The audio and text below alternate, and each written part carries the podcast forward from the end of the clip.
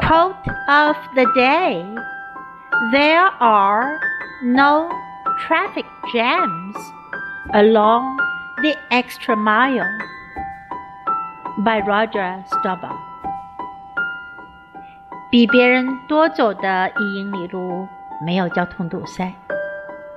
are no traffic jams along the extra mile. Word of the day: extra. 额外的，分外的，附加的，extra。